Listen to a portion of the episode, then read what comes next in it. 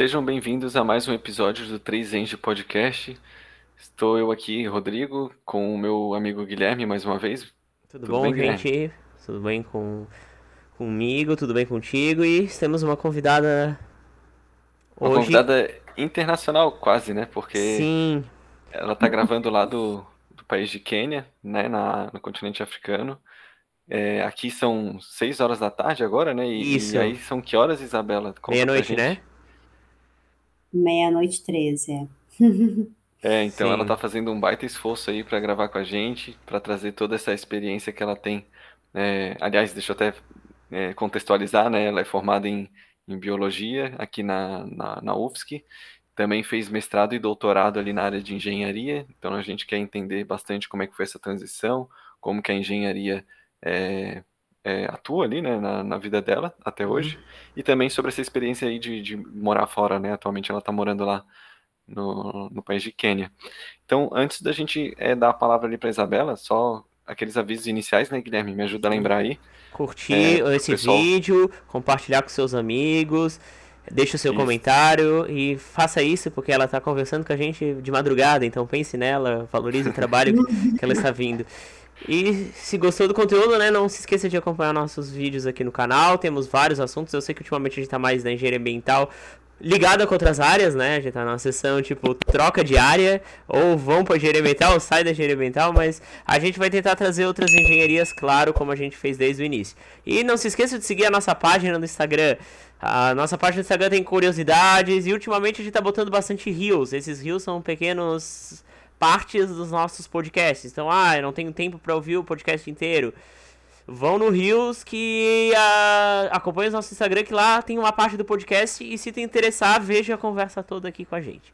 Então, quero fazer é, um desejar um bem-vindo para Isabela, mas primeiro o Rodrigo quer falar alguma coisa. Não, é, também já aproveito para dizer para seguir a Isabela lá no Instagram, que é ela isso. é bem ativa no Instagram.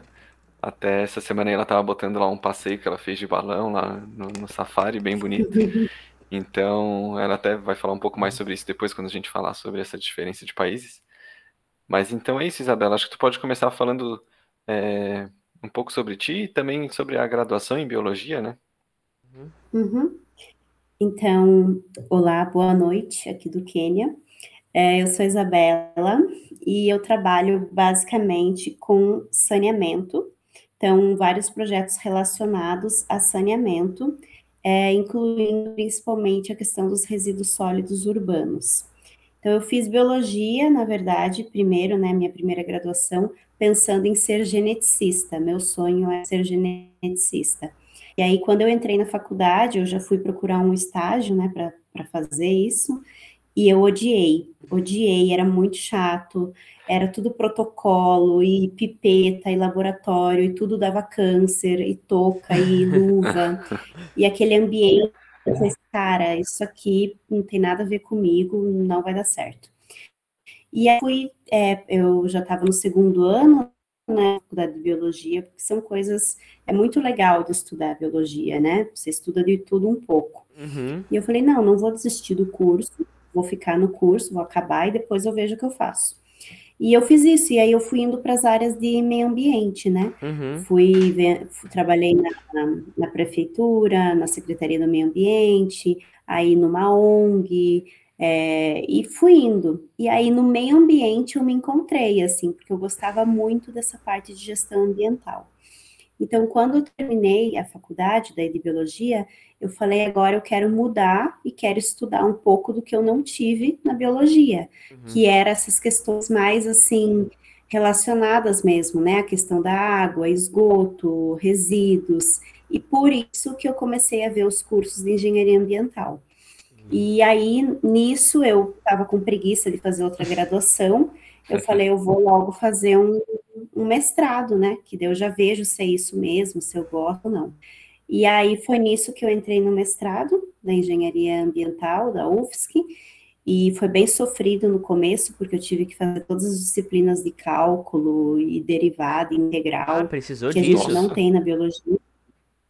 É, eu precisei fazer porque as matérias tinha, tinham isso, entendeu? Então, ah, tá, eu tinha que aprender. Então eu fez opcional, assim, isso, né? É, eu Isso, porque aí eu tive que aprender em, sei lá, três meses o que vocês aprendem em um ano e meio, dois. Uhum. Então eu me ferrei, assim, eu, eu tirei 0,5, não, um e meio numa prova, e eu fiquei assim super decepcionada, mas né, a galera da engenharia tirando 6, 7. Aí eu falei, não, né, pô, é minha primeira prova, não vou chorar tanto. Mas é, e é isso, aí eu fui me indo para essa área de engenharia justamente para entender, porque tinha algumas coisas muito específicas que eu precisava entender. Eu estava já numa fundação com resíduos, e aí eu queria aprender, né, a fazer cálculos, é, é uhum. é para calcular é, capacidade dos lugares, tudo. Então eu, eu me forcei e fui para essa área mesmo de engenharia para conseguir isso. E, e aí, desde então, fiquei, né? Eu fui, eu entrei no meu primeiro com catadores, resíduos, e aí eu vi que eu gostava muito dessa área. E aí eu fiz um MBA em gestão ambiental, que foi legal porque é muito bom para business, mas uhum. assim, não é aquela coisa que você aprende muita coisa. Eu acho que hoje, se eu fizesse aquele mesmo curso, eu ia aprender muito mais porque eu já tenho uma carga de experiências, uhum. de pessoas, de empresas. Mas quando eu era recém-formada, aquilo foi só para eu ver que eu gostava ou que eu não gostava, assim. Sim. E aí eu fiquei trabalhando nessa nesse instituto por dois anos. Acabei gerenciando também o um projeto, era com a Fundação Banco do Brasil, e era com resíduos e catadores e reciclagem e materiais, era em Curitiba. E aí eu amei e falei, não, quero fazer isso da minha vida, vou trabalhar com resíduos. E aí meu, eu já estava terminando o doutorado, o mestrado, e daí o Armando, o orientador, falou, não, então fazer doutorado, né? Emenda aí. Uhum. Emendar na época. Mas aí eu falei, ah, cara, também quando que eu vou emendar? Eu sempre fui de viajar muito e tal. E eu tava lá, né, tinha, tinha onde ficar em Floripa e tal. Eu falei, ah, já vou fazer isso. E aí, por isso que eu, eu fiquei seis meses, assim, fui fazer um mochilão.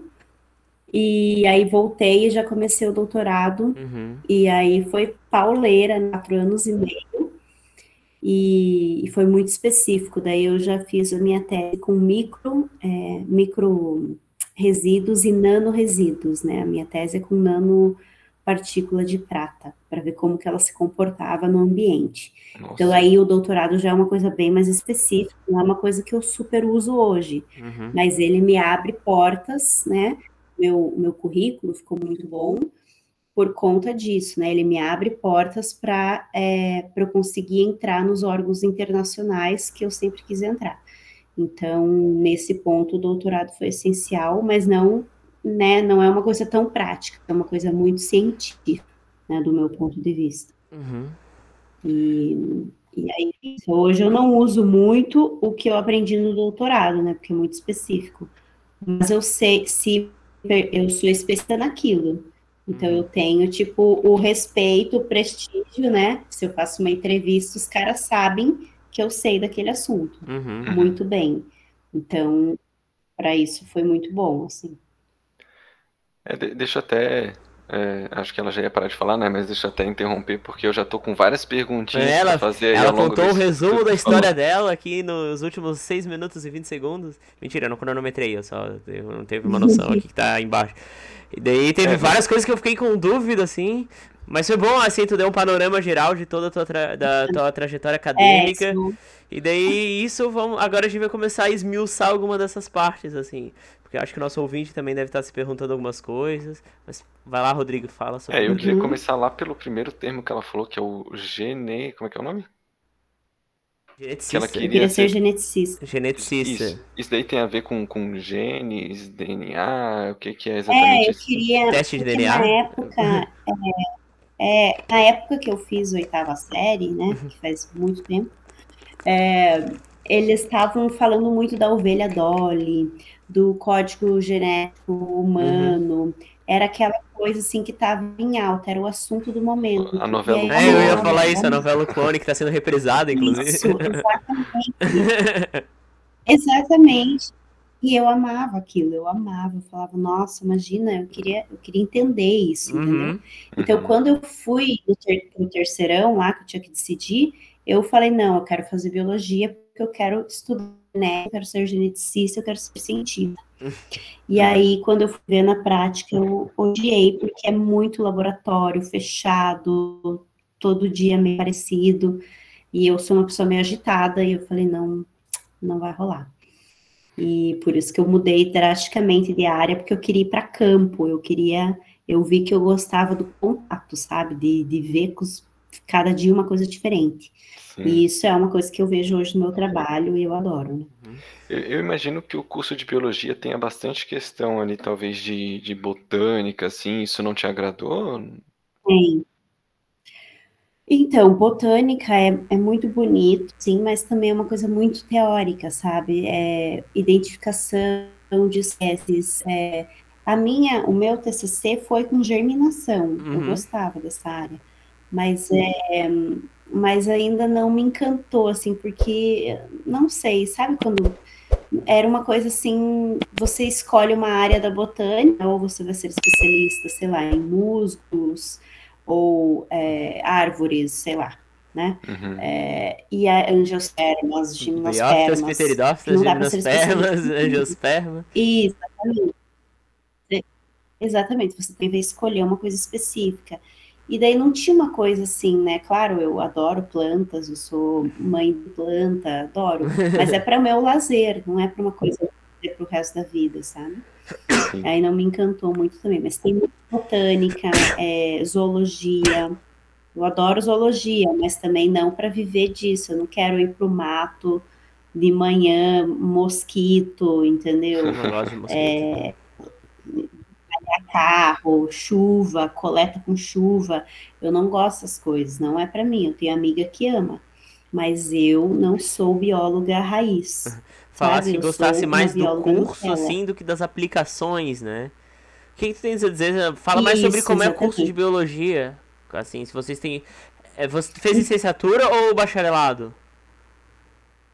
Eu fiz as duas. Ah, fizesse as duas? Eu comecei no, é, comecei no bacharelado, mas aí eu quis fazer um ano, um, deu um ano, um ano e meio mais, a mais uhum. para ter licenciatura, porque eu já queria trabalhar e já queria, né, ir para licenciatura às vezes é mais fácil, né? Sim. Porque aula e colégio sempre estão contratando. Então eu acabei fazendo licenciatura para isso. Mas o bacharel é para você ser cientista, né, em alguma área, uhum. trabalhar em, em, projetos mais práticos. E aí é um pouquinho mais difícil, o campo de, de emprego para biólogo não é tão fácil. Né? A verdade tem que ser dita. Uhum. Então, porque infelizmente a gente está num mundo que não valoriza muito projetos é, né, com animais, uhum. botânica, preservação, conservação. A gente um mundo que ele, ele prioriza mais projetos de ação, né? Projetos que têm a ver com o mercado, com o capitalismo, papapá. Então, muitos projetos da biologia é pequeno o número, sabe? É pequeno o número de profissionais que eles vão poder pagar também. Então, você tem que ser especialista muito bom, muito renomado para você ser contratado, e aí é perrengue, às vezes não pagam bem, né? Porque é sempre ONG. Então, é complicado o campo da biologia. E isso também foi uma coisa que me motivou, assim, cara, eu vou explorar outras áreas, outros campos, porque eu também não vou, né, ainda mais que eu gostava dessa área, né, de gestão ambiental. Uhum. Então, mas assim, eu tenho amigas que estão que estão trabalhando com biologia, né? Mas ainda assim não é, tem muita evasão, né? Muita evasão por essa questão de, de emprego mesmo. Entendi. Mas o curso é lindo, né? O curso é o curso perfeito. Você aprende um pouco de tudo, de fisiologia humana, fisiologia animal, é, da, das relações desses espécies, de química, de como que é a química, né, nos ambientes. É, é maravilhoso. É muito legal o curso, mas a, a parte que você vai aplicar o teu conhecimento ainda não é muito valorizado. Talvez, né, um, que um tempo vai ser, mas ainda a gente está pensando. Tu achas que conseguisse aproveitar bastante coisa do curso de biologia para a atuar depois eh, como pesquisadora, mestre e doutora em engenharia, engenharia ambiental, tu acha que essa, essa carga de estudo que tu teve te ajudou muito ou é muito distinto? Entendeu? Não, me ajudou muito, porque é, não entendi. E é, é uma boa pergunta, porque assim, eu não sou a única né, da, da, minha época ali na UFSC, uhum. que fez esse caminho que eu fiz. Eu tinha muitos colegas biólogos e todos eles são muito bons. Então, uhum. por exemplo, acho que vocês têm aula com o Rodrigo Moidano, né? Sim. Sim. O Rodrigo fez esse caminho, o Rodrigo é biólogo, né? Eu, a Lorena, a Lorena era bióloga. Então, tem vários exemplos ali da biologia é, que saíram de, do primeiro curso e foram para engenharia. E o que eu acho que a, o biólogo ele ganha muito na visão do todo, Uhum. sabe? Porque a gente, como a gente aprendeu de tudo um pouco, quando a gente vai ver uma biota, né, uma microbiota, um, um microsistema, a gente consegue ter essa opção de tudo, que às vezes o engenheiro tá mais fechado, assim, né? Uhum. Então, eu acho que isso, a biologia me ajudou muito, e, por exemplo, toda a parte que eu tive que aprender de eu fiz daí na minha tese, eu acabei fazendo sequenciamento genético de bactérias para ver as bactérias que tinham. Então eu usei biologia, Realizou o sonho, né? muita coisa. É, exatamente, de uma parte eu, eu coloquei lá. É, eu, eu tinha muita coisa de microbiologia, né? Porque o saneamento é microbiologia, né? Biodegradação, você está falando de microbiologia. Então, microbiologia eu destruía, né? Eu, eu já entrei na, uhum. na engenharia sabendo tudo, eu não tive que aprender. Foi minha pior matéria porque, na graduação. E é uma coisa que. Exato. Às vezes os engenheiros acabam desmerecendo, né? Às vezes eu vejo. Eu trabalho, às vezes, com engenheiro civil, por exemplo, etos, e, e eles não lógica aí que é super importante, que sem microbiologia fazer um erro de projeto. Sim, inclusive, sim, sim. né? Muito bom biologia que é perfeitamente aproveitável. É, a disciplina em si eu achei bem legal na graduação de microbiologia. Mas eu não ficava pensando em trabalhar com aquilo, realmente. Se eu for parar para pensar, né? De trabalhar é. dentro de um laboratório, acho que eu também não, não ia gostar muito, não. Eu nunca gostei de biologia. É estilo. é. Não, uma... é estilo, é bem isso. Trabalhar uhum. com biologia é um estilo diferente, eu concordo. E tu falou que no doutorado tu tinha feito. Como é que é que tu falou agora que era um. O tema ali que tu, que tu fez? Tu acabou de falar, meu Deus do céu. Nano. nano. Isso, nano, nano, isso, nanoresíduos. Mas no mestrado tu fez Aqui. sobre o que? Eu acho que eu não, não ouvi a parte do mestrado. O mestrado eu fiz sobre biogás, purificação ah, tá. de biogás. Então, eu, eu fazia coleta tanto em termos sanitários, como a gente fez um piloto também, é, em escala laboratorial, para ver métodos né, de purificação do carvão ativado. E aí, o que eu investiguei uhum. foi purificar o, carvão, o, o biogás com carvão ativado. Sim. Essa foi minha dissertação. O... Fazendo um pouco da tua trajetória. Não sei se ele quer perguntar alguma coisa antes sobre ainda esse tema. Não, eu acho que dá para perguntar sobre aquele nano resíduos ali, porque uhum. tudo que é nano eu fico muito. É, assim, leigo no assunto, porque, por exemplo, nanotecnologia, né, são coisas muito, muito pequenas. Sim. E nanoresíduos são coisas muito, muito pequenas também. então eu não consigo nem imaginar o que seriam esses nanoresíduos, para que que eles seriam úteis É, e tal. o nano, o nano é assim, é porque, ah, por que que eu estudei isso, né? Porque existem vários produtos hoje em dia no mercado que já vem com etiqueta, né? Nano alguma coisa, uhum. né? Produto para cabelo, tem muita coisa. Ai, nano queratina, nano sei lá o quê. Tem coisa que nem é nano, que só tá no rótulo, inclusive. Mas assim, é uma moda e aí tá tudo nano prata, nano, né, tem milhões de coisas. E aí o que eu quis estudar é o que, que é o aumento desses produtos cheio de nano coisas pode uhum. fazer no nosso meio ambiente. Uhum. Então eu peguei alguns produtos com nanopartículas e eu fazia teste para verificar se existia mesmo a nano e como que ela é, ia ser absorvida pelo meio ambiente, imitando um aterro sanitário. Hum. Então, eu tinha alguns pilotos, né? E aí a gente colocava diferentes concentrações de nanopartículas e verificava a saída e a emissão de gás. Então, a gente fez um monitoramento de dois anos em vários pilotos com várias concentrações diferentes para ver como que esse nanoresíduo se comporta numa massa né, de biodegradação.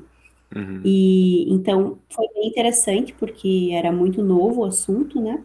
E a gente também viu que não tem um padrão de comportamento. Então não importa se está mais concentrado ou menos concentrado no solo, quando você coloca na massa de resíduos, a dissolução da nanopartícula ela não ser padrão. Então, né, é uma, é uma descoberta legal e que é, ao mesmo tempo, preocupante, porque não dá para prever, né, se tiver um acidente, nanopartícula, sei lá, de uma empresa, é muito difícil você prever como vai se comportar no solo ou na água. Então, pelo que eu entendi ali, se tem baixa concentração de nano, pode ser que os, os impactos sejam enormes, enquanto que aquele que é, tem exatamente. muita concentração às vezes pode ser baixo. Uhum. Uhum. Tá. Porque uhum. depende do ambiente, depende de como vai ser dissolvido, da quantidade de chuva, da uhum. quantidade de bactéria, bem variado, assim. E às vezes segrega, às uhum. vezes não. É uma loucura, assim, não, é bem difícil de prever.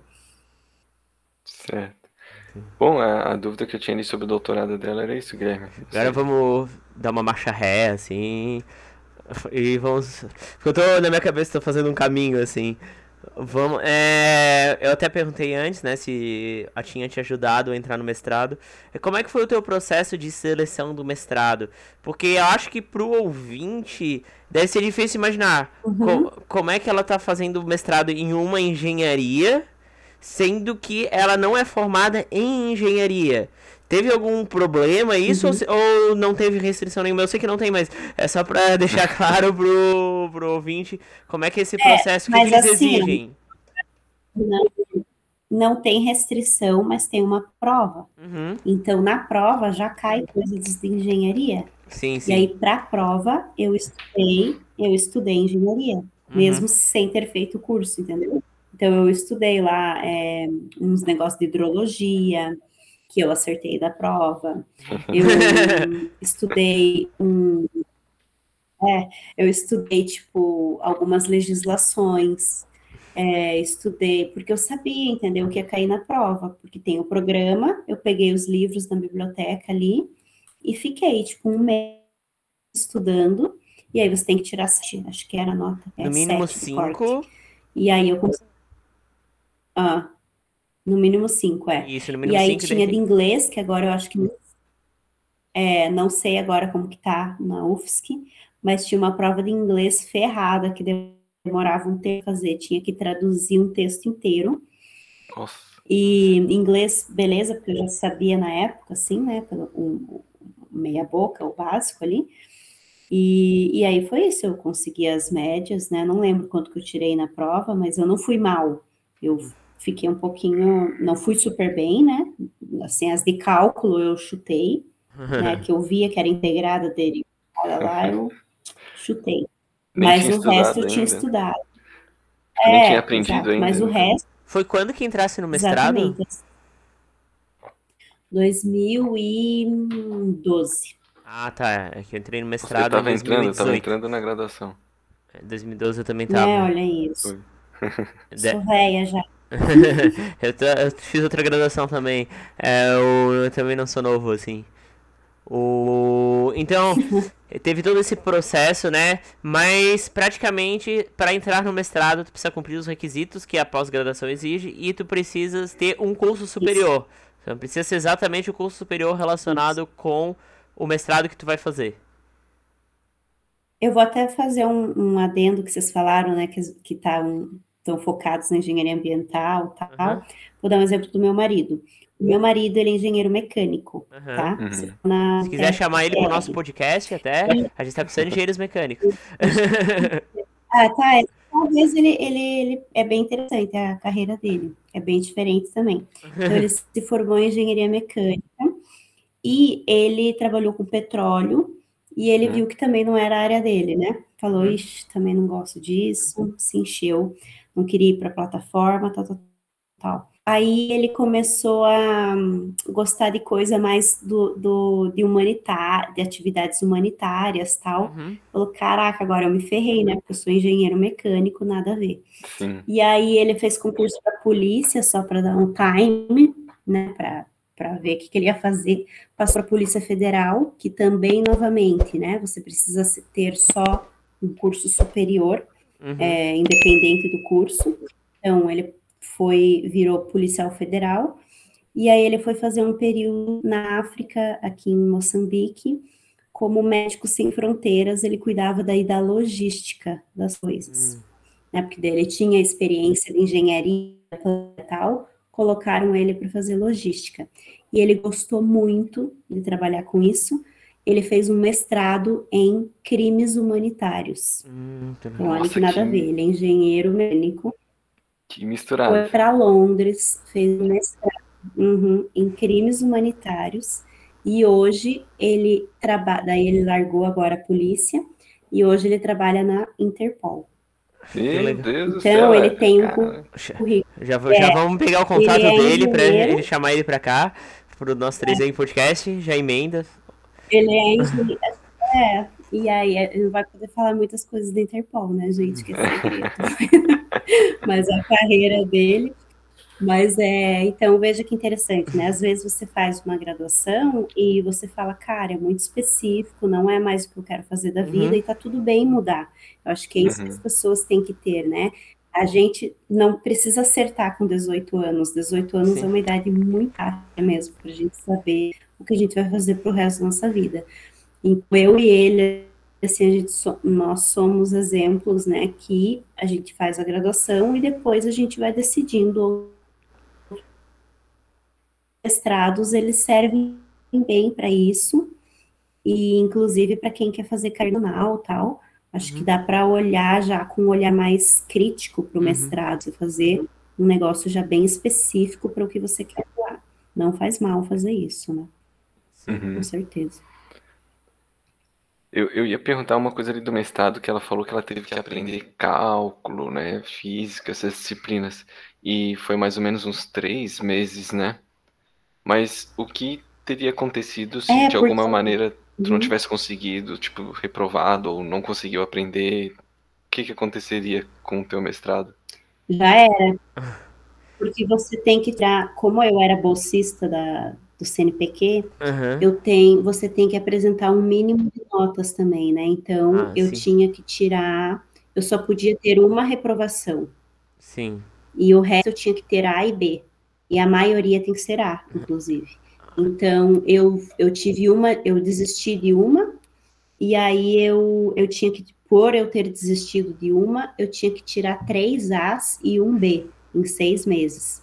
Aí eu consegui isso, né? uhum. né? E aí, beleza, você fica. Mas se você tiver, tipo, três reuniões, só C, o CNPq corta a tua bolsa e você tem que desistir do mestrado. Sim, é uma coisa. É, isso daí já mudou um pouco, agora, agora não é mais conceito na pós-graduação. É? Agora virou nota mesmo. E, ah. um, e tu tem que tirar acima de 8,5. Não é mais. Hum. Tu tem que ter um, um índice acadêmico de pós-graduação acima de 8,5 para tu manter a tua bolsa. É, então teve uma hum. mudança. Eu acho que os professores reclamavam muito uhum. dessa coisa de conceito porque era muito abstrato. E. É. Isso... Porque cada, cada disciplina tinha um, uma. Era, uma, é era por média, né? Então, uhum. por exemplo, em algumas disciplinas, você tirava oito, já era A em algumas disciplinas você tinha que tirar. É, tipo, daí é muito, é muito abstrato, assim, tipo. É... É, ou pra um usar alguma coisa. Eu acho que se pensa. Depende, é porque uhum. nós estamos acostumados, desde, desde criança, os, até os professores, a dar nota bem valorada, assim, tipo, um uhum. e meio, dois bem exata. Quando tu estuda processos de avaliação, quando fizesse licenciatura, provavelmente estudasse esse processo uhum. de avaliação, eles tentam as, muitas teoria sobre dar uma avaliação mais qualitativa. Daí essas avaliações qualitativas fariam mais sentido o conceito. Mas não adianta tu fazer. Isso. Não adianta tu fazer uma, uma nota e converter essa nota de número para letra, que é a mesma coisa. Quando tu quer usar é. letra, tu tem que ter um, um, um, outro estilo. E sabe que aqui, aqui nos processos seletivos das vagas aqui, às vezes perguntam os, os scores, assim, né? Uhum. E aí é tudo com letra. Ah, tipo, tá aí às vezes eu nem tenho a letra, por exemplo, da minha graduação, eu nem tenho, eu tenho que fazer, eu tenho que calcular. É um saco. É. Mas é. eles usam muito ainda aqui para seleção. Tu fizesse as disciplinas de cálculo na graduação, tipo, é, se tu entrasse no, no pós-graduação, como é que tu conseguiu pegar o estudo de cálculo? Estudou por si só ou tu fez disciplinas específicas sobre o assunto? E pegar as disciplinas de graduação? Porque eu tinha muitos amigos engenheiros, né? Uhum. Quando eu que daí eu fui conhecendo e tal, né? Então, meus amigos me ajudaram muito, muito, muito, me ensinaram ali, pegava folha de sulfite comigo, faziam a fazer integral derivada. Então, tive aulas particulares de amigos. Quem tem amigo tem eu, tudo. Eu fui aluna, exatamente. E eu fui aluna ouvinte de cálculo, acho que um e dois. Eu fui lá eu escutar o professor, nem fiz na engenharia ambiental, fiz em outra que eu nem lembro qual era acho que era engenharia química. Era ferrada a aula. Às vezes eu falava, cara, o que está acontecendo aqui? Não estou entendendo mais nada. Mas eu ia lá para ser ouvinte, para ver o, o, o, professor explicando, e o resto tudo por conta, daí na minha casa, livro, Sim. vídeo. É, para engenharia ambiental, o cálculo A é importante, o cálculo 1 e o cálculo C. São os dois mais aplicáveis é. que eu vi no curso. O cálculo B é mais ou menos, mas o que. Se tu começa a se especializar bastante na área, principalmente o cálculo A, o cálculo A totalmente, né? Limite de derivada integral tem que saber. Limite mais, uhum. mais ou menos, né? Mas tipo, derivar integral sim. É, mas o cálculo C, se tu vai ver algumas aplicações em hidrologia, hidráulica 2, hidráulica de canais, né? Cálculo C precisa. Infelizmente, uhum. cálculo é bem difícil. É horrível. É, eu não, eu não gosto, não. Eu fiz por obrigação mesmo, porque não é uma coisa que eu amo, não. Eu queria partir para perguntar o que, que ela faz atualmente, Guilherme. Não sei se tem mais alguma pergunta aí do doutorado, mestrado ali para ela. Não, eu achei bem interessante essa transição dela, assim. Então, Sim. eu quis entender mais ou menos, tipo, o ponto de vista dela de fazer um mestrado em engenharia a, sendo bióloga. Eu achei bem interessante essa, porque a gente conversou com uma engenheira sanitária ambiental há duas semanas e ela fez o contrário. Ela fez engenharia, mas trabalha em outra área. Uhum. E ela fala que o curso de engenharia ajudou bastante ela a atuar nessa área. Porque, tipo, todo ela trabalha com marketing, né? Ela trabalha em marketing. Agora, hum. tá me falando Mas é exatamente é o contrário. A tua área, exatamente o contrário. Tipo, a mesma coisa, só que o caminho inverso. Ó. A tua área, biologia, te ajudou a ter uma visão é. diferente do das próprios tratamentos de água, resíduos, essas coisas. Eu acho que essa é a vantagem, às vezes, da gente sair da nossa graduação para o outro, né? Independente da ordem, mas assim, é muito bom de ver como a nossa cabeça se completa às vezes, né? Sim. Com duas áreas diferentes. Sim. E até o meu marido também diz isso, que ele não é mais engenheiro agora, né? Uhum. Mas, mas a, a raiz do engenheiro, o que você aprende com, com o jeito de pensar, eu também, eu aprendi muito na engenharia, tudo eu faço fluxogramas, né? Planilha. eu agora eu tenho essa raiz de engenharia que é muito importante, todo mundo tinha que ter, porque a engenharia ensina você a pensar. E isso é um fato e que outras, é, outras, uh, outros cursos não têm essa habilidade tão clara igual a engenharia tem. Então, isso eu sou muito grata. A engenharia me ensina a pensar, ela, ela organiza as caixinhas na minha cabeça, né? E eu acho que todo engenheiro, que ainda mais, né, quem passa muito tempo na engenharia, eu querendo ou não, né, não, não fiz a, o curso, mas fiquei cinco, seis, sete, oito anos, né, no departamento de engenharia, uhum. ali trabalhando. Então, acaba que minha cabeça ficou muito mais de engenharia do que de bióloga. Eu penso muito como, como engenheira, né? Uhum. uhum. Porque eu vivi muito com engenheiros e fazendo projeto com engenharia. E é muito bom para a cabeça, sem dúvidas. É bem interessante é. trocar bastante, de, trocar totalmente de área, assim. Aí eu Sim. troquei do jornalismo para engenharia sanitária e essa, várias questões textuais ou de organizar trabalhos, assim, tipo, os textos, assim, o jornalismo uhum. me ajudou bastante. Até, tipo, design, tipo, uhum. de projeto. Porque eu, eu tive uma disciplina de, é, redação pra internet, então a gente conseguia botar os elementos todos de forma equilibrada, assim. E daí isso me ajudou em alguns projetos Exato. de engenharia. Concordo. É bem isso. É, acho eu que ela até falou um pouco. Isso. Eu ia até perguntar, né, é, como é que a engenharia ajudou ela a fazer o que ela faz hoje, né? E aí eu ia engatar com a pergunta de o que, que ela faz hoje. Mas acho que ela já até deu um spoilerzinho ali, né? Ajuda a pensar, a ter um raciocínio lógico, né? Ter um pensamento mais rápido também. Mas enfim, vamos, vamos entrar uhum. nesse assunto aí, né, Isabela? O que, que tu fez ali depois que tu terminou o doutorado e o que, que tu tá fazendo hoje? Durante o mestrado e doutorado, se fizesse outra coisa também, além do mestrado e doutorado? Se bem que é. bolsista é ação integral, né? Quando eu tava... É, mas eu dava aula. Eu dava umas aulas soltas, porque perdia, né? Quando tem a ver com o teu com a tua pesquisa, o orientador deixa você fazer, né? Então, uhum. o, o, Armando, no caso, sempre foi muito aberto comigo, eu dava umas aulas. E é, aí, quando eu terminei meu doutorado, eu fui também para Duke, para Duke University, na Carolina do Norte, fiz um ano de sanduíche lá. Ai, e aí eu vi também que eu não queria ser tão cientista. E aí eu pus na minha cabeça que eu queria ser consultora né, no, me especializar numa área, então, e aí virar consultora. Porque eu uhum. meio que cansei da ciência, assim, sabe? Do laboratório, uhum. de escrever artigo, meio que cansei. Aí, quando eu terminei o doutorado, eu falei, não, vou tentar fazer alguma coisa diferente. E aí eu virei a louca do LinkedIn, né? Que eu acho que todo mundo tem que virar também. O LinkedIn é importante. E aí eu fui enfiando no LinkedIn, né? Mandava, é, olá, tudo bem? Para fazer amizade no LinkedIn, é, curtir as coisas, fazer conexão, e fui me enfiando.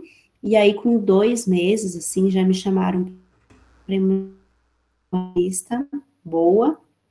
E aí eu fui consultora por essa empresa, então eu fui com da Tetra Pak, pela SGS para melhorar a questão da logística reversa e uhum. reciclagem das caixinhas da Tetra Pak. Uhum. E, e aí foi muito bom para mim, porque era com trabalho de campo, era com projeto, era, era daquela coisa de aprender a pensar mesmo para um projeto né, de, de reciclagem logística reversa. Então, aprendi muita coisa na prática nesse período. Uhum. E aí depois, e aí nisso eu também dei muita aula em três universidades diferentes. Nossa, que legal. É, diferentes conteúdos, Nossa, né, de resíduos sólidos. Nessa carreira, né? É, eu fui me enfiando. Eu acho, assim, que as pessoas precisam se enfiar, uhum. sabe? Tipo, tem um buraco, vão falar, ó, oh, vocês podem fazer isso? Posso, eu vou tentar. Se eu não puder, eu vou tentar. Uhum. E você falar muito, ó, oh, eu tô procurando trabalho, estou procurando emprego, eu posso dar aula, eu posso te ajudar, eu posso revisar tudo. Sabe, eu acho que quanto mais você fala, mais as coisas aparecem. Sempre é, se tu assim. não fala, também ninguém sabe, né? É. Tá e eu acho que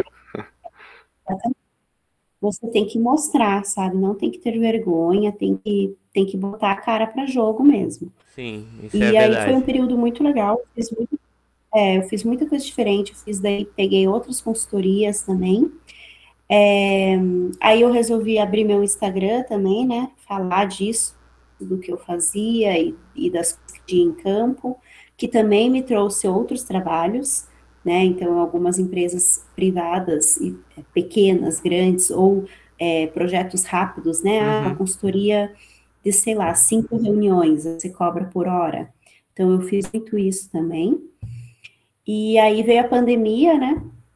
E aí os projetos ficaram todos remotos, então para mim até foi bom, porque eu não, eu não cansava muito. Antes eu fazia, sei lá, às vezes mil km por, por semana. Nossa. Eu tinha que visitar os lugares, visitar, tal. Eu era da estrada, assim. Uhum. Então é, é muito cansativo, foi bom para minha experiência, mas é muito cansativo, não era uma coisa que eu queria manter também para a vida. E, e aí veio a pandemia, eu comecei a trabalhar remota. Essa questão aí de, de consultoria, de aula que tu deu, é- era tudo aqui ou lá na uhum. Carolina do Norte? Aqui eu digo no Brasil, né? Daí eu já estava no Brasil. Sim. No Brasil, porque ah. eu voltei da Carolina do Norte para defender o mestrado no Brasil. Ah, tá. Eu defendi no Brasil e daí eu comecei a trabalhar no Brasil. Ah, tá, entendi. Desculpa entendi. interromper. Daí estava fazendo mil quilômetros ali. E aí, uhum. É, aí eu aí veio a pandemia, comecei a trabalhar remoto e nisso comecei, eu e meu marido, né, pensar em olhar para a carreira internacional. E aí, e aí foi isso que a gente começou a fazer, né? ONU, é, a Interpol, é, na área dele, né? Porque ele é mais na área de, de, e tal, e eu mais nessa área de meio ambiente, que também tem muita oportunidade, mas é, é pancada, porque é muito corrido, né? E é só gente muito boa que está tentando. Então, mas a gente começou a fazer isso. Então, como a gente ficou trabalhando remoto, a gente pegava ali uma, uma duas horas por dia para fazer application e todo dia loucura, né? E carta de e carta e, e texto e vai e tenta agradar de acordo com a vaga. E a gente fez isso um ano até começarem a vir os pedidos né, na lista. E aí por isso que a gente está no Quênia hoje, né? Porque ele está trabalhando no Interpol e eu fui fui fui contratada agora uhum. esse mês, passei na ONU. Ai, que... Então, eu tô como consultora na ONU, que era um dos meus sonhos também, né? Então, a gente batalhou para isso, né? Porque não, não é uma coisa assim que você faz de primeira e já dá tudo certo. É, porque tem que pegar o esquema das entrevistas, né? Você tem que falar mais do que três idiomas, você tem que. É, Nossa. É assim, é, é diferente do que a dinâmica do Brasil, né? Mas todo mundo pode tentar, só que tem que ter paciência, né? E aí, aqui, então, eu trabalho numa fundação hoje é, com pobreza menstrual e educação é, de saneamento em áreas isoladas aqui do Quênia. Então, eu, eu trabalho numa fundação que faz esse tipo de visita em situações de risco, em situações isoladas, e aí a gente entrevista as mulheres, vê as dificuldades, vê a situação da água, ver a uhum. situação uhum. das tribos, né? Porque o Quênia tem 48 tribos e cada tribo é diferente dos recursos naturais. Então, aqui não dá para falar de uma sustentabilidade, existem trocentas sustentabilidades, de acordo com o bairro que você está. Então, a gente faz essas visitas, verifica a situação, e dentro disso, agora na ONU, eu vou, é, eu sou consultora de resíduos sólidos, né? Então, eu vou ser especialista em resíduos sólidos e diminuir os plásticos na África. Então, a gente tem um projeto piloto que vai pegar alguns países para testar algumas estratégias, a gente vai fazer um roadmap para uhum. testar algumas estratégias para diminuir os plásticos aqui na África, porque é uma questão super séria e os mares estão ficando poluídos, as praias, né? Uhum. E, e precisa de fechamento dos lixões, aqui não tem aterro sanitário, então vai tudo para lixão, e a gente Nossa. precisa pensar numa estratégia, e uhum. eu estou nesse time para melhorar isso aí. E, e aí agora é isso, né? Eu estou bastante na fundação, mas vou diminuir um pouco minhas horas na fundação para ficar mais horas na ONU. E também eu faço freelance de consultoria, eu ainda tenho três empresas no Brasil, que eu presto consultoria semanal, né, reunião de acordo com a demanda. Então, é uma, eu gosto muito da minha área, é né, muito flexível. Eu tenho uhum. horários flexíveis, eu posso né, trabalhar quando eu quero, de noite, de dia, eu tenho que entregar resultados, né? Isso é, eu, isso é uma coisa que eu adoro, assim, tirando assim, tipo... quando, tipo, entregar Sim. resultados, assim. Exatamente. Claro, eu gosto de ter cobrança, assim, mas, é, é mas não cobrança de horário. Uhum. Cobrança de horário pra mim é algo muito chato. É, tem gente que não funciona, né? Tem gente que gosta de, de ter horário, rotina, mas eu sou uma pessoa que eu tenho zero rotina, zero. Então, tem semana que eu passo viajando com a fundação, né? Então, é 14 horas por dia, mas eu adoro, porque eu tô falando com mulheres, eu tô falando de pobreza menstrual, eu tô falando de situação de saneamento, né, Sim. em áreas isoladas. Então eu amo. Mas tem semana que eu tô cansada, que eu quero só ficar no meu computador e fazer o que eu preciso fazer, né? Então, para mim tá funcionando muito bem essa carreira e eu acho que eu vou manter assim por um bom tempo. E vamos ver. É, em que cidade que tu tá aí no Quênia? Cidade não, é cidade. Tô na capital do... É, é Nairobi, Nairobi. Nairobi. É, Nairobi, eu, eu acho que na, tem uma série da Netflix, Na Casa de Papel, tinha uma personagem chamada Nairobi. É o mesmo, é. o mesmo lugar? É o nome. Uhum. Ah, Isso, olha só que legal. Aqui, ela se inspirou aqui. uhum. e, e, é perto agora, se vocês começarem a prestar atenção, agora tudo vai aparecer Quênia, vocês vão lembrar de mim. Todo Sim. mundo, antes de eu vir para cá, ninguém conhecia. Nossa, Quênia, Isa, o que, que vocês vão fazer no Quênia? Vocês são malucos. Agora todo mundo quer vir pro Quênia, tá tudo, tem filme, tem Netflix, é. tem tudo que é coisa. Pois é, como é que foi esse processo de mudança pro Quênia? Porque é uma cultura bem diferente, assim. Como é que foram os impactos? Olha, o, é, o mais diferente, eu acho que aqui. Então, na verdade, é, foi aquela coisa que não foi a gente que escolheu Sim. especificamente o Quênia, mas o Quênia escolheu a gente, no caso, né? Porque uhum. as sedes do, desses órgãos internacionais estão todas em Nairobi. Então, né, temos a, a ONU, a, a UNEP, né, que é o United Nations Environmental Program, então, a área de, de meio ambiente da ONU tá, é em Nairobi, a Interpol é em Nairobi, é, as grandes ONGs, né, Médicos Sem Fronteiras, Cruz Vermelha, várias entidades internacionais, Greenpeace, então tudo tem tudo base aqui em Nairobi. Então, Nossa. Nairobi é um centro de expatriados e de convenções né, internacionais. Então, tem muita vaga dos órgãos para morar aqui, por isso que a gente acabou aqui. Então, daí, voltando, né, minha pergunta. É, Como é que foi a adaptação? Isso. Então, a adaptação até que está sendo tranquila. Eu faz oito meses que a gente está uhum. aqui e não foi muito pesado, porque tem muita coisa parecida com o Brasil, sabe? Uhum. O jeitinho brasileiro aqui também tem, é, a alegria das pessoas aqui também tem, a comida tem bastante coisa parecida, é, o que o, o clima é muito parecido ali com Floripa. É, eles falam português aí? Então, não? assim, não é uma coisa que a gente sabe, nossa, isso é muito diferente. Uhum.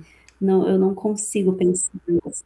Não, eles falam que é a língua de todas as tribos, mas a língua oficial também é o inglês, né? Uhum. Porque eles foram colonizados na Inglaterra então, aqui todo mundo fala inglês e Swahili. Swahili eu só sei o muito básico, né? Tipo, oi, tudo bem, obrigado, me chamo, quanto é. Uhum. E ou quanto a é? gente se comunica basicamente em é? inglês, todo mundo entende, você. É, é negociar, mas é. É melhor tu negociar na língua deles, né? Não, é e se a gente só fala inglês, eles vão passar a perna na gente. e, e, é perto do mar? Eles acham que a gente é turista, né? E é, são 300 quilômetros da costa, né? É perto, é, relativamente. Então, em algumas praias bem bonitas, inclusive. É, o que é ruim aqui é o trânsito, né? Então, é 300 km mas você demora assim sete horas, porque é um trânsito é, não caótico, é louco. É, é, exatamente. Então todo mundo usa muito avião aqui. Você vai para a praia de avião, é uma hora, Nossa. e os tickets são relativamente baratos. Ah, que bom. Uhum. Então a gente a gente já foi para a praia uma vez de carro e não recomendamos. É muito estresse. De avião foi bem melhor. Então agora a gente só vai de avião. Chique, ir pra praia de é avião. Eu tô olhando é, aqui o mapa é assim, do, do então Quênia, isso... né? Que Nairobi é. é. bem no meio, assim. É bem no meio. É bem no meio, isso. tipo, considerando o mar e o lago lá, Lago Vitória, né? Isso. É bem no meio. Eu, eu sabia onde meio. era o Quênia, eu só não sabia onde era a capital. Eu olhei, não, nossa. E Nairobi é um é, Nairobi é um trânsito assim louco. Às vezes, para sair da cidade, você pode demorar três horas. E o engraçado é que eu tô olhando Tudo o mapa aqui. Tem que saber os horários. Todas as principais avenidas vão para Nairobi. Parece tipo um centro de massa, assim. Isso. E, e todas vão, por isso que imagino por isso que deve ser o trânsito. Não é que nem tipo aqui que tem várias malhas. É, o, é o caos. não, não, é o caos. E Nairobi é a cidade mais desenvolvida. Uhum. O resto das cidades são mais. É, são bem pequenas, são, né, é, às vezes muito carentes. Então, Nairobi acaba sendo o centro aqui do, de muitos locais, né, não só do hum. Quênia, inclusive. É, de outros países. Tem, tem, uma grande parte ali que parece ser deserto, assim, né, do, do país de Quênia, né? Isso. Eu fui, eu já trabalhei no deserto, em Marsabit, que é um estado, uhum. é deserto, é 40 graus dia, noite, tem escorpião, que mata pessoas, é uma loucura. E tem mutilação genital, tem tribo, que aí não fala inglês, aí você tem que se virar com gestos e uhum. swahili mal falado, né? É, e, e, é um, um outro planeta, né? Então eu agora que eu tenho essa experiência de, de saneamento nesses locais, eu fico pensando, né, como a gente não sabe nada só com a faculdade. Então, uhum. isso é uma coisa que eu aprendi muito também. Porque a gente chega nesses locais, às vezes a gente pensa, ah, eu sei, eu sei. Quem ensina as coisas são eles pra gente. Porque eles sabem como racionar água, eles sabem todos os processos, eles têm vários processos para manter a água no local, né? Eles têm as cisternas, eles têm os poços, eles têm spring water lá, que é a, que é a água que sai do solo, que eles coletam. Então, assim, é um negócio que eles já vivem em sustentabilidade, né? É a uhum. gente que esbanja, a gente que é mal acostumado. Sim. Então, isso é muito interessante quando você trabalha num deserto, não tem nada a ver com o que a gente aprende, nada a ver.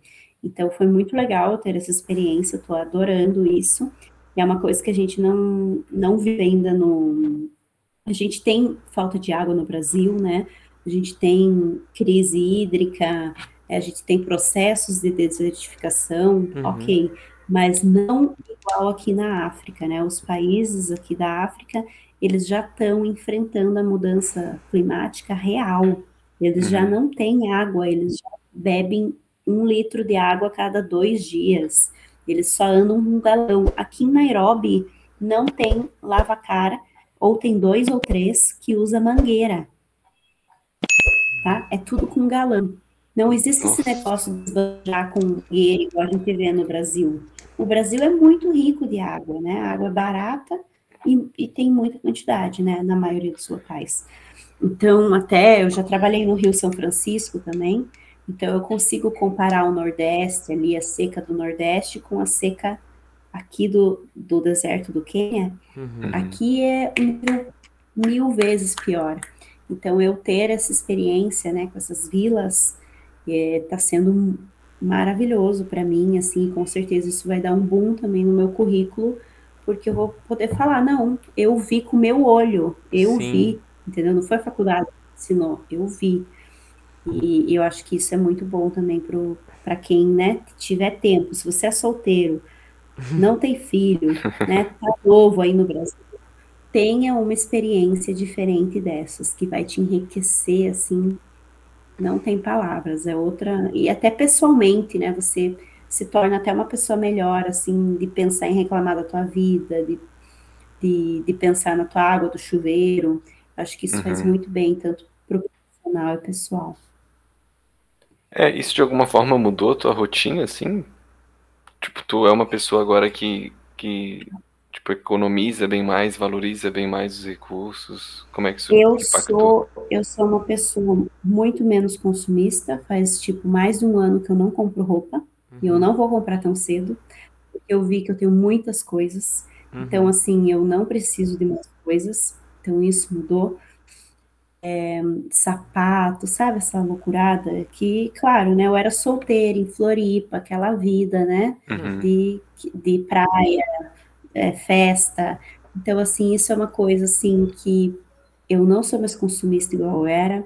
É, e a, agora, quando eu entro no chuveiro, eu não consigo não pensar, entendeu? Ficar lá tomando banho, pensando na vida, não consigo mais, porque é uma coisa que me toca mesmo. Tipo, água escorrendo pro ralo, Sim. não não entra na minha cabeça, sabe? Eu saber que tem ali do meu lado gente carregando galão todo dia para ter água em casa. Uhum. Então, isso mudou, com certeza. Eu, eu não paro de pensar nisso, nunca mais vou parar, sabe? E quais foram as outras coisas que te chocaram ou que te impactaram aí no Quênia, hum, além dessa questão da aqui, água? Aqui eu acho que eles são mais machistas do que no Brasil, isso que a gente tem, né? Muito machismo ainda no Brasil, mas aqui existe um machismo estrutural, cultural, assim, muito forte. É, eles são poligâmicos, né? Que tem poligamia, Uhum. Então, isso também. Poligamia masculina, né, no caso, né? Numa... Isso, mulher não pode. Uhum. Né? Então, é, isso traz um, um, uma, um papel para a mulher que ela tem que ficar mais em casa e cuidando né, do, do vilarejo, do lar, dos filhos. Isso existe muito aqui ainda e é tipo normal. E existe mutilação genital também, que também é uma coisa de saúde pública, né? Então, os homens, as tribos têm costumes que é muito difícil de entender e que é muito sofrido porque é uma questão de, de saúde mesmo, né? Então, as meninas vão muito para os hospitais por conta de procedimentos mal feitos, né? É, não tem higiene, não tem anestesia, é, e é uma questão para manter a virgindade, para não dar prazer. Então, assim, são, é uma coisa tão sabe, viver com isso é uma coisa que eu nunca vivi, imagina, eu sempre vivi ali, né, no sul do Brasil, né, privilégios, tal, tal, uhum. tal. Uhum. Eu nunca tinha vivido assim, então isso muda completamente também a questão de você, quando você trabalha em comunidade, né, é, é outra conversa, é outro, é outra coisa a ser abordada. Eu, eu geralmente sou a única branca, né, que entra nas comunidades, tal, porque a minha equipe é, a maioria das pessoas são todas negras, e então quando eles me olham, talvez eles já ficam com medo de tipo, ai, o que, que essa branquela quer aqui, entendeu? Uhum. Então o meu, o meu lugar de trabalho aqui é muito diferente do que no Brasil. Então no Brasil eu, eu chego no lugar, eu não tenho, eu nunca senti isso, sabe? Um, um, o que, que ela vem falar, sabe? E aqui, uhum. às vezes, eu sinto mas é claro, eu, eu já estou muito acostumada, eu sei como fazer isso, né? Eu não, né, eu não, não posso fazer isso, é ridículo, seria ridículo de minha parte. Então, é, é toda uma conversa. Eu sou amiga das pessoas locais, né? Eu tenho que ter um acolhimento local para poder trabalhar em qualquer lugar. Isso vale para tudo, para falar tanto de pobreza menstrual, quanto para ver o cimento, quanto para absorvente reutilizar, quanto para falar do lixo, né? Até do lixo, eu não posso falar, ó, oh, vocês não podem jogar esse plástico aqui. Uhum. Vocês estão queimando para vocês vai dar câncer em vocês. Não posso falar assim, é uma, é uma, é uma forma de trabalhar muito bonita, mas que exige um novo tipo de comunicação, né? Com certeza eu aprendi muito a me de uma maneira Acho que travou. Muito voltou. leve. Não, voltou. Para que eu seja escutado quem tá ali, né? Uhum. Uhum. Agora acho que voltou, deu uma travadinha assim. É, deu uma travada na sua conexão, mas acho que deu para entender o que tu tava. Tu tava proferindo, assim. Uhum. Que tem que ter um jeito especial ali de falar, né? Não Sim, pode chegar ter... impondo a... as coisas, né? É, a comunicação tem que ser algo cauteloso. Isso principalmente uhum. devido a essa cultura Exato. divergente e a própria realidade deles ser, ser outra, assim, tu, não adianta tu impor, ah, faça Sim, isso. E eu sou e eu sou de fora, né? Então sempre que você é de fora, você tem que chegar, né, no teu lugar. Sim. Não pode chegar achando que você vai ensinar e uhum. mandar uhum. em alguma coisa ali, porque não é assim. É respeito e primeiro escutar o que eles têm para dizer sempre. Sim. Essa questão dos lixões que tu falou, é, me, me uhum. chamou a atenção porque até mesmo, acho que foi uns dois dias atrás eu estava vendo ali na televisão que aqui no Brasil a gente tem uma, uma meta ali de acabar com os lixões, acho que até, é, não sei se era 2030, uhum. não lembro exatamente o ano. É, e que, né? é, mas aí não tem nenhum aterro sanitário, né? Então acho que aí a situação está um pouco mais feia ainda, né? É, tem é alguma meta assim do governo, alguma lei assim que diga para acabar com os lixões? Como é que está essa situação? Então, do governo não. Quem tá, quem vai colocar isso vai ser a ONU mesmo, né, a UNEP. Uhum. Então, teve mês passado a UNEA 5, quem tiver curiosidade, né, nessa área. A UNEA 5 foi um encontro aqui de vários países, e aí saiu uma resolução nova para acabar com a poluição plástica. E aí, dentro dessa resolução, está, dentre as coisas, né, a extinção de lixões. Então, é uma coisa que vai pegar pesado na África, porque a maioria dos países aqui do continente africano não tem aterro sanitário e tratamento adequado. É tudo jogado na rua, queimado, lixões. Quem tiver curiosidade também, é, vocês podem pesquisar, tem no YouTube tá, alguns documentários sobre o lixão de Dandora. Dandora. Uhum. Então, o lixão de Dandora é aqui em Nairobi, eles estão tentando encerrar, mas tem famílias que vivem lá no meio e ainda uhum. querem vender o material que tem lá. Então é super complicado porque é um problema social, né? Não é um problema somente ambiental, é um problema realmente social de pessoas que estão fazendo, que estão morando lá, que fazem comércio. E isso, é, esse é um dos maiores lixões da África e a gente tem um problema seríssimo porque não para de chegar resíduo lá e não para de pessoas trabalhando lá. Sim. Pois é, é eles geram bastante resíduos plásticos, assim, eles são. É... Porque não sei se isso é consumismo, princ... não sei exatamente como é que se chamaria. O, o principal, sabe o que é aqui? A água em garrafa. Então, o principal plástico aqui, o problema dos plásticos aqui é a garrafa. PET. Garrafa PET. Uhum. Porque não tem mercado que absorve, não dá conta, né, todas as recicladoras, não existe uma gestão de logística adequada, e aí não vence e a garrafa PET faz acumulando. Então, eu ia no deserto, eu fui em algumas tribos no deserto, cheio, tem algumas fotos no, no meu Instagram, é uhum. é cheio de garrafa PET, cheio, cheio. Então, assim, chega em lugares que não tem o que fazer, né? Tá em tudo e eles precisam de água e o transporte aqui na minha vou até mostrar que tá aqui, ó. A gente usa garrafa de vidro uhum. porque tem a logística reversa. Ah, então a gente pede, tem grade, né?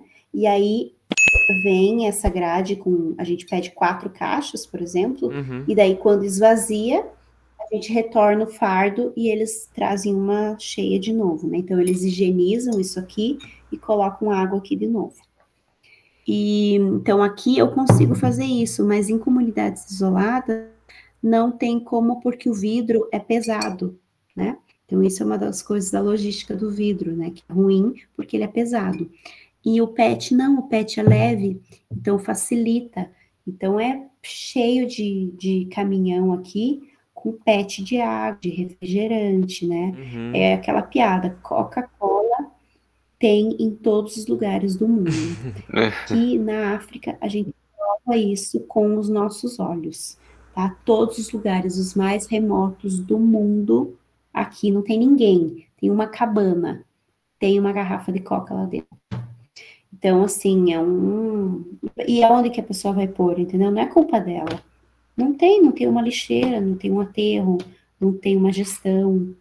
Então, e a coleta de resíduos zona. também não. Pet... Tipo, caminhão de lixo, essas coisas. É, não dá Nas cidades, né? Nas cidades, sim, mas uhum. nas vilas não entra. Não entra nem nas ruelas que tem. As ruazinhas são super estreitas. Nem entra caminhão de lixo. Então, tipo, é uma realidade assim que é o que eu falo, sabe aquilo que a gente aprende no livro, na sala, lá? Não dá certo aqui. Entendeu? É uhum. É outro, é outro esquema, é outra, outra situação. Então, é isso que a gente está tentando pensar né, em estratégias para diminuir o uhum. plástico dessas comunidades. E ali no deserto, tu falou que é 40 graus durante o dia, durante a noite, mas eu lembro de ter ouvido falar uma Não vez que. Não Oi? resfria, é mentira. É mentira, mentira. aquilo que a noite mentira. é eu, eu jurava mentira. que, tipo, de, falavam que a temperatura no, no inverno caía horrores. No inverno não, a no, durante Não, no inverno não, à noite a noite, a noite, a noite, a noite. É, Não, na África não. Eu vou dizer, eu já fui no deserto dos Estados Unidos, lá no ali perto de, de Las Vegas. Eu fui para Las Vegas, fui para uhum. Nevada, fui para, enfim, a área ali, né? Califórnia, descendo Califórnia. Ali sim, hum. de dia fazia 40 graus e de noite tipo 15, 14. Sim. Aqui na África não faz isso. É 42 de dia e 39 de noite. Nossa Senhora. Todo dia. Eu passei duas semanas lá e cozinhei os neurônios. É muito quente, não tem. E o que me falaram é que nos últimos anos, por conta das mudanças climáticas, isso está ficando cada vez pior. Então, aqui existe uma área que as mudanças climáticas está pegando muito forte. Então, aqui é uma coisa muito diferente do Brasil também, porque por mais simples que a pessoa seja, por mais carente, por uma tribo que não tenha contato nem com TV, né? Porque não tem TV, internet nesses lugares. A pessoa fala de mudanças climáticas. É impressionante. Uhum. A pessoa sabe o mudança. Fala para mim, Pois é, minha filha, você sabe com as mudanças climáticas, esses últimos 10 anos está piorando muito as mudanças climáticas. Uhum. E é uma coisa que no Brasil a gente ainda não está assim super, né, falando, porque a gente não está sentindo, né, ainda mais no sul, que a gente vive com frio.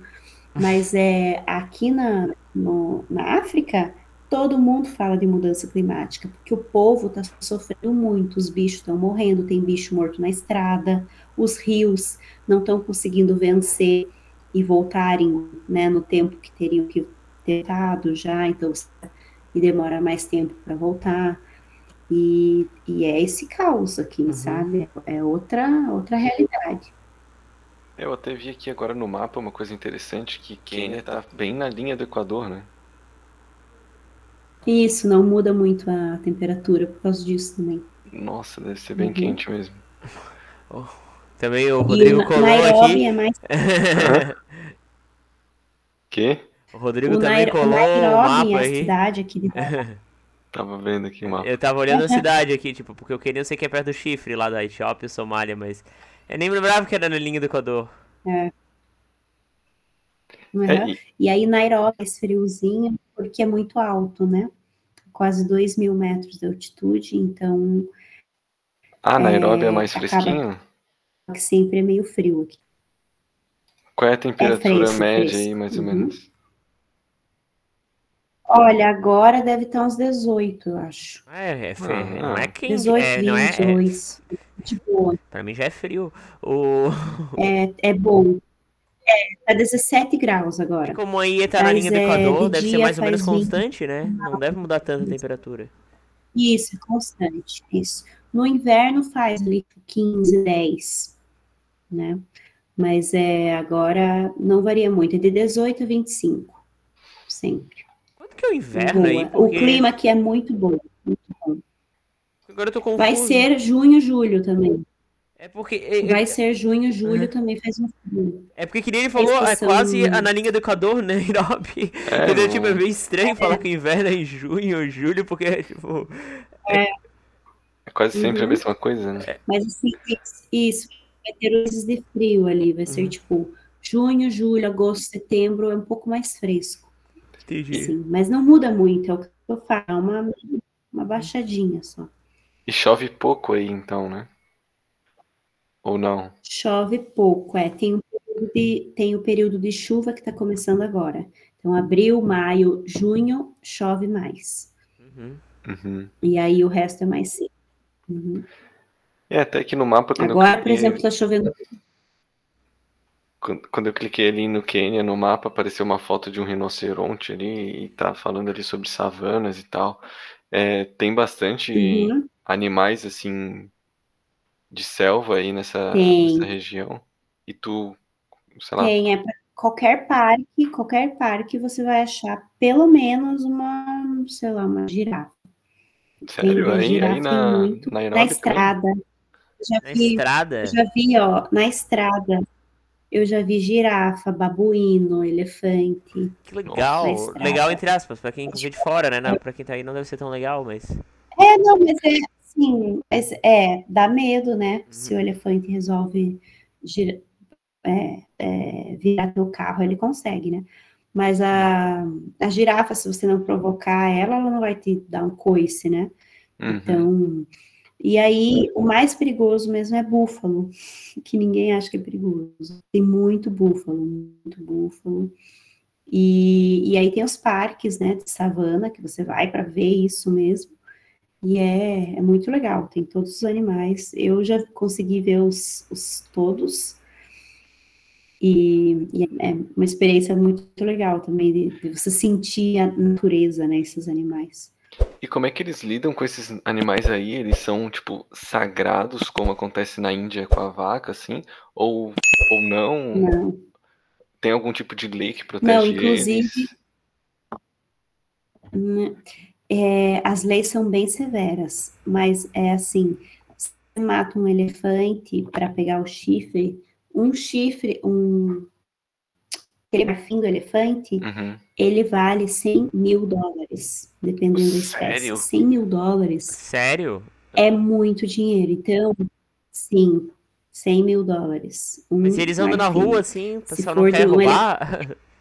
Não que seja fácil, mas. Então, se você se você matar o elefante para pegar o marfim, é pena perpétua.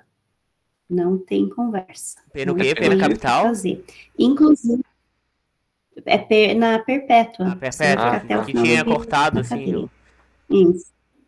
Uhum. E é, se, se você, inclusive, chega, tá? Que tem um, algumas joias de marfim de elefante de outros locais, tipo da Ásia, que é permitido. Você chegar da Ásia, em, no Quênia, com um colar, com um dente de elefante, marfim de elefante, qualquer coisa, né? É, enfim, você vai preso também. Nossa. Não importa que não foi você que matou o elefante, não importa, você vai preso. E também é, é, o leão já é um pouco mais flexível, porque existem algumas tribos que tinha como cultura que tinha que matar um leão para casar com a menina. Hum? Né, os Maasai mesmo.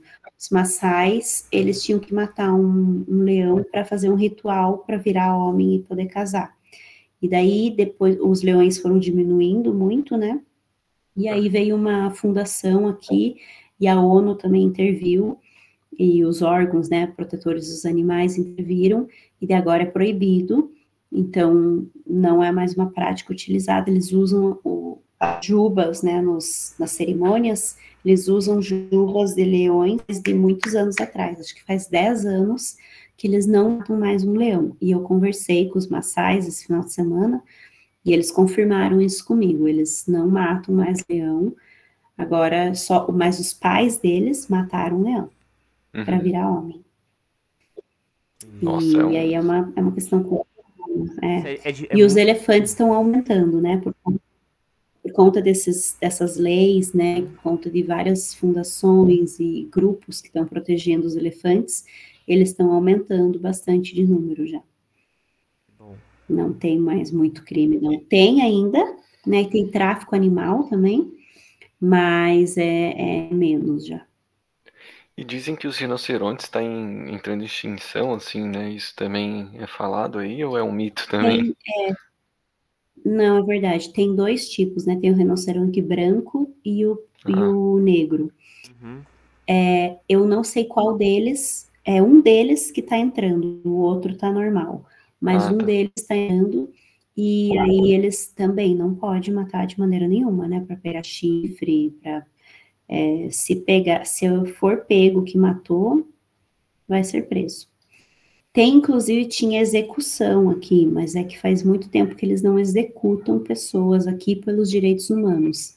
Mas é, daí vai preso perpétuo. Uhum. É restrito. Nossa, é muito interessante, assim, mostrar uhum. outra, é outra realidade que tu estás vivendo. Ao invés do Brasil, Sim. fosse para os Estados Unidos, é. que também é outra realidade, do Brasil, só que diferente. Daí fosse para o Quênia, uhum. que é uma realidade absurdamente diferente de tudo. Inclusive é, leis, é essas coisas, a gente, a gente transcendeu aqui, é, acho que a parte de biologia, engenharia no momento, mas acho que é legal é. mostrar para os outros que, tipo, É possível você trabalhar em outro lugar, assim. E isso é uma experiência, acho que muito é. gratificante. É, eu não eu ia, mas lá... eu acho que para quem interessa, tu tá dando um ótimo incentivo, assim. É. Quem, quem é, quem se interessa em carreira internacional aqui é um ótimo local e tem muita área, né? Tem muita área diferente para trabalhar aqui. É bem interessante. A África como um todo, né? Não uhum. só o Quênia, mas a África como um todo. Médico, a gente precisa de médico, de engenheiro, de tudo que é coisa. Qualquer qualquer profissão você vai ter onde se encaixar aqui. Olha, isso é interessante. Uhum. Para quem, uhum. para quem às vezes acha que não tem oportunidade de emprego, né, dá para tentar uma carreira internacional aí. É. E Sim. fora que tem muito voluntariado aqui, né? Então você pode tentar pelo menos ver se gosta. Você vem para fazer um voluntariado, né? Uhum. Acha ONG de acordo com o teu perfil, fundação. Tem grupos pequenos que fazem trabalhos maravilhosos aqui, né? É só você ir procurando os contatos que você com certeza vai achar. Qual é a moeda que eles usam aí? Shillings, shillings kenianos. Então, é, a conversão é, é tipo 100 para 1 dólar. Sim, pra... Ah, tá, dólar sim, vale 100 em relação a reais. Um dólar vale 100 chiles, então deve, um, deve valer 20, um real Isso. deve valer 20. Pelo meu cálculo rápido, assim. Isso. Isso. É. Isso, isso mesmo. Uhum. E, e, com 20 shillings dá para comprar mais ou menos o quê? Tipo, qual que é o preço das coisas aí? Ou com 100 Cara, é shillings, é meio né? parecido com... com é, que, que é um tipo dólar? uma água, uma garrafa de água aí. É quantos shillings custa uma garrafa é um de água? Dólar. Um dólar uma garrafa é de 100, água? É 100, é Uhum. Ah, é um tá dólar. Top 50, né? 100, depende, é. 50. Considerando a raridade que é... É, considerando a realidade é, que é, tá barato. Não é tão, é, não é tão caro. E a água é um recurso é, é escasso aí, bem escasso, diferentemente Isso. do Brasil. Mas é, é, é porque é nesses locais, né, restritos. Nairobi é mais é mais fácil, né, tratamento, né, então tem mais água, né, uhum. não é tão caro. Apesar de que pelo mapa aqui não, não parece ter tantos rios, não. Ah, não, acho que aproximando aparece alguns. É, eu tô vendo aqui que a África como um todo, acho que deve ter realidades bem diferentes, né? Tem países ali que é tudo verde, tem países que pegam um pouco de deserto, tem países que é tudo deserto, tem países mais pro litoral. Então deve ser muito Exatamente. diferente. Cultura também parece É, ser eu fui diferente. para eu fui para é, cada país tem uma roupa, cada país tem um, uma religião dominante, né? Aqui a gente tem muito é, muçulmano e, e, cristianismo, mas tem alguns locais, tipo Tanzânia, eles são muito conservadores, eles são, tem muito muçulmano e tipo gay, se você tem um filho gay na Tanzânia, que é aqui do lado, uhum. não é permitido ainda ter filho, você pode deserdar o seu filho, é uma Nossa. vergonha, assim, tipo, sem fim. Não é, tipo, comparado ao Brasil, que ah, a gente tem ainda os conservadores, tal, tal, tal, né? Mas aqui é outro, é outro esquema, tipo, a galera dá tiro mesmo. É, acha que é uma aberração, né? Umas explicações, né? Que não vou julgar, mas, assim, na minha cabeça não entram. Então, aqui a gente tem bastante países que estão ainda nesse nesse ritmo aí. É bem diferente. Uhum. Guilherme, quer, quer perguntar mais alguma coisa lá sobre Quênia? Não, não, não. Eu, tipo, ela foi falando as coisas, eu fiquei imaginando, é, eu fiquei pensando, meu Deus, que realidade muito diferente. Sim, sim. Não, bem é, diferente. Até também fiquei ocupado com meu um litro e meio de água aqui que eu tô tomando. Mas é verdade, a gente vem porque. Claro, tipo, o recurso aqui é bem mais. Não é tão escasso quanto aí, mas a gente fica. Tipo, não, a gente, a gente fica pensando. Uma, a gente fez uma trilha. A gente fez uma trilha com os Maasai Mara, né? A galera da tribo lá. Foi, ficamos conversando à tarde com eles, tal, fazendo a trilha. E daí eles falaram, né, para mim e pro meu marido, ai, não esqueçam a garrafa de água de vocês, tal, vocês vão precisar de água, é muito quente. E daí a gente foi, né, com as nossas garrafinhas, tal. Daí a trilha, tipo, pegando calor, nossa, sol, não tinha sombra. quase morrendo de sede. Daí a gente falou, tem água não? Daí eles falaram, nós somos maçais, a gente não toma água igual vocês.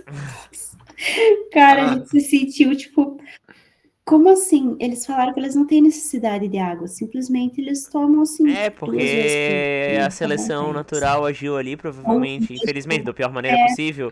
As pessoas que não necessitam tanto de água acabaram sobrevivendo mais. Deles, isso, o corpo deles já está acostumado a uhum. pouca água, entendeu? E a gente fica lá sentindo, né, se, se desidratar, eles nem sentem.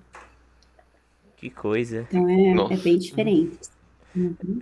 Não, eu acho que por mim. Por mim, terminou as minhas dúvidas, assim, acho que até a gente falou bastante do outro país, mais até do que a profissão em si. Mas eu achei que foi um podcast interessante, assim. Tu acha que faltou falar alguma coisa, Isabela, sobre a, é, pode falar, aí, que os teus trabalhos é, Olha, eu voluntários, acho né? que né? Tu fez eu alguns, vou, né? Eu vou, é, eu, eu vou então incentivar aí, né, quem está assistindo. É, eu acho que todo mundo cresce muito se fizer um tipo de trabalho desses num lugar muito diferente como esse. Eu acho, eu sou, eu estou muito feliz aqui fazendo o que eu faço. Uhum. Eu, todos os voluntariados que eu fiz até hoje me agregaram muito. Eu aprendi muito com eles, né? Às vezes até mais do que em empresas. Então, às vezes, né, o, o povo fica muito preocupado por empresa, empresa, empresa e ganhar bem e tal, tal, tal. E às vezes você faz um período, sei lá, de um mês, né, numa área diferente, pode ser no Brasil mesmo, né? O Brasil também tem cheio de lugares diferentes, tá cheio. E, e vai ser ótimo para você como pessoa, para o teu uhum. currículo. As empresas e os órgãos internacionais valorizam muito esse tipo de experiência, muito, porque a gente vai entrar num mundo agora de pessoas que vão sofrer mudança climática, falta de água, uhum. né, problemas sociais. A sustentabilidade é sobre isso, né? E mesmo quem não estava falando de sustentabilidade, né? A gente é engen da engenharia ambiental muito uhum. disso. Mas mesmo quem não é, né, vai falar disso. Olha Sim. o tanto de coisa que aumentou nesses últimos dois anos, né? De propaganda, marketing, é, empresa preocupada falando disso, escolhas conscientes, blá, blá, blá, blá, blá. Às vezes até um greenwashing, né? Mas o que, o que eu quero dizer aqui é que isso vai começar a ser falado. Então, se você tiver uma experiência social, ambiental, em algum local, né, restrito, vai ser muito legal para você. E trabalhar em órgãos internacionais também, né? Acho que todo mundo é, pode fazer isso se tiver essa vontade, vale a pena, é uma carreira muito interessante também, você sempre está em contato com os assuntos do mundo, e a gente está muito bem, meu marido também está muito com a carreira dele, é, o Quênia é um, tem pessoas maravilhosas, uma cultura maravilhosa, e eu estou aprendendo muito, e com certeza mais você será a mesma Isabela que entrou lá na biologia, que entrou na engenharia ambiental. Eu sou uma Isabela agora com uma outra cabeça, né? Um, uhum. um outro fluxograma de pensamentos. Uhum.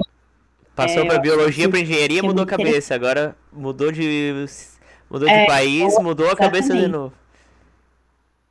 Exatamente. E eu acho que ainda para quem vai escutar aí, que é 10 anos mais jovem do que eu, acho que fica essa dica aí, né, para abrir os horizontes, abrir a cabeça, ver do que gosta, uhum. né, ter uma experiência diferente que vai fazer muito bem para todo mundo. Bom, no final a gente sempre pede para a pessoa dar assim uma dica, um conselhos finais, né? Ela acabou de Mas dar. Eu, sei, eu acho que acho que acho que acabou de dar, assim, né? ela deu uma dica melhor do que se a gente pedisse, assim. Eu acho. É. E eu até fiquei com. é, e eu acho que não se fecha o curso, né? Não, não se fecha uhum. a tua área, a teu curso, a tua cidade, porque o mundo é muito mais do que isso. Né? Uhum. Interessante. É, quem falou isso pra gente também foi a Camila Isaton, que ela também já, já falou aqui no nosso podcast, né? Inclusive foi ela que indicou a Isabela uhum. para nós, né? Elas são conhecidas. Uhum. É, as duas são muito ativas lá no Instagram, então eu recomendo que sigam elas. Tem histórias muito interessantes para né, serem ah, contadas. Isso. Ah, eu sei. Uhum. Ela, ela também é um super exemplo. Ela é Sim. muito batalhadora, ela mudou de área, ela não tem né, mudar. E ela também, por isso, ela sabe tudo que ela, ela sabe, que ela uhum. tem uma fonte de experiências riquíssimas também. Isso, isso. Ela, é, quem, até eu vou botar aqui, quem não assistiu o podcast dela quiser assistir, eu vou botar aqui também para uhum. as pessoas assistirem. Só fiquei com uma, uma, dúvida rapidinha agora, é que tu falou ali do, do, que tu e o teu marido estão felizes aí. A, a sede da Interpol também é aí em Nairobi? Isso, uhum, tem uma das sedes é aqui. Ah, então ele poxa. trabalha para os países africanos, né? Mas daí a sede é aqui em Nairobi, aí a gente está alocado aqui. Que legal. A UNEP Legal. também é a sede da ONU de Meio Ambiente também aqui em Nairobi. Legal, então. Guilherme, mais alguma coisa? Não, para mim encerrou. Eu gostei bastante dessa convidada. E, tá tipo, certo. eu falo coisas muito diferentes, assim, do que nós estamos acostumados a ouvir. Isso eu acho que é muito interessante. Sim. Não esqueçam, gente, né? de curtir, quem chegou agora, quem chegou agora na 1 hora e 25 de minutos de podcast, mas nunca sabe o trecho que você está assistindo. Nos curta, nos sigam, vão no Instagram, vejam nossas postagens, são bem interessantes. Se tiver alguma dúvida também, bota aí no comentário aí embaixo.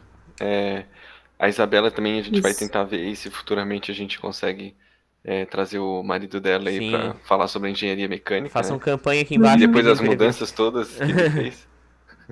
Então, se uhum. vocês quiserem saber da história dele, bota no comentário aí também que a gente vai, vai tentar isso. organizar essa gravação. Tá então é isso, gente. É isso. É Muito obrigado. Obrigado, Isabela. Obrigado, Rodrigo. Quer falar mais alguma coisa, Isabela? Não só, obrigada uhum. pelo convite. Quem, quem quiser, tiver alguma dúvida, pode me escrever, tanto no meu Instagram, no meu e-mail. Eu sou bem acessível, eu gosto de falar sobre isso. Eu, às vezes, dou algumas dicas também para quem quer seguir esses tipos de carreiras. E é isso. Estamos aí e bora que, que o mundo não para. Isso aí. Então tá, gente. Muito obrigado por tudo e até o próximo vídeo.